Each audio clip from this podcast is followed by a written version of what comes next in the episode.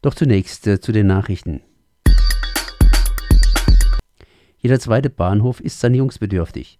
Nach Angaben von Bahn und Land sind von knapp 790 Bahnhöfen im Südwesten rund 400 sanierungsbedürftig.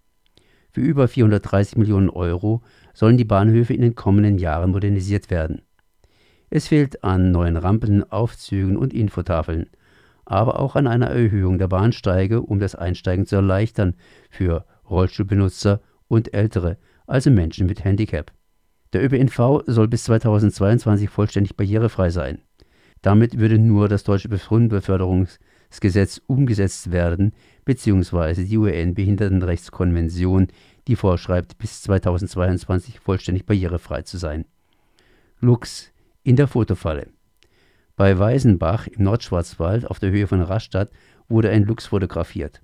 Seit 2004 gibt es ein landesweites Lux-Monitoring kiloweise Schimmelwurst entdeckt.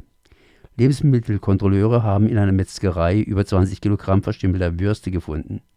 Laut Kontrollbericht des Landesamtes waren in dem Betrieb auch Arbeitsräume und Geräte verschmutzt und mit Schimmelsporen versehen. Die Mängel waren im Oktober festgestellt worden und erst jetzt bekannt gegeben. Laut Foodwatch versagt in Baden-Württemberg die Lebensmittelkontrolle. Beim Test der vorgeschriebenen Kontrollen fielen fast alle Behörden durch so fallen über 30 Prozent der vorgeschriebenen Lebensmittelkontrollen im Ländle aus. Rottenburg am Neckar im Kampf gegen den Schlabberluck. Die Kreuzfelder Realschule in Baden-Württemberg hat im Februar den Schlabberluck untersagt und wurde Vorbild für andere Bundesländer.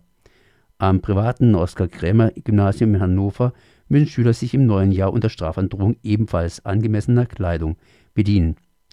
Prinzipiell können die Schüler tragen, was gefällt, die freie Entfaltung der Persönlichkeit ist durch das Grundgesetz garantiert. Nur beim Tragen von Kleidung mit rechtsextremen und radikalen Motiven oder wenn Kleidung den Schulfrieden gefährden könnte, könnte das Ministerium einschreiten. Kleiderordnung an den Schulen sollte laut Ralf Scholl, Vorsitzendem des Philologenverbandes in Baden-Württemberg, von der Schulkonferenz, also von Lehrern, Eltern und Schülern im Konsens beschlossen werden.